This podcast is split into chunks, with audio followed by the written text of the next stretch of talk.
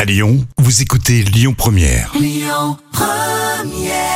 Je vous remercie de partager cette matinée avec nous. Histoire folle tout de suite sur Lyon Première. La folle histoire du jour. Et je sais que quand vous êtes euh, au boulot ou en télétravail, vous aimez bien ces petites histoires véridiques racontées par euh, Jam Nevada tous les jours.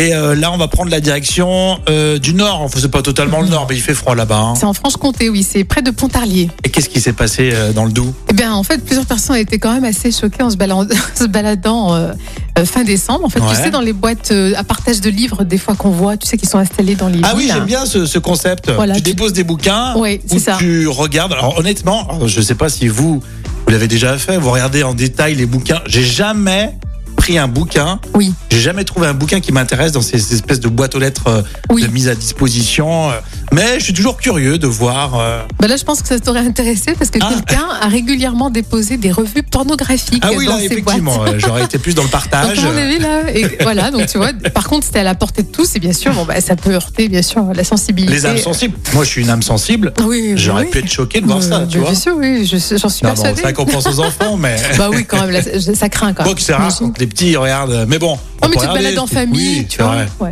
Donc, euh, Et la police a mené l'enquête justement pour identifier la personne à l'origine de ces Déjà, il dépôts. faut être un peu tordu pour faire ça. Et complètement, mais ils pensaient bien faire en fait, hein, parce que. Oui, non, mais je pense que c'est- c'est une âme charitable. Et oui, parce qu'en fait, bon, là, ils ont révélé, les investigations révélé qu'il s'agissait d'un homme âgé, euh, Et C'était visiblement. vraiment pornographique, c'était pas Ah oui, érotique. oui, ouais, euh, ouais, franchement pornographique et très évocatrice hein, d'après la police. Donc, à mon avis, il n'y a pas de. Ah, donc, oui, oui.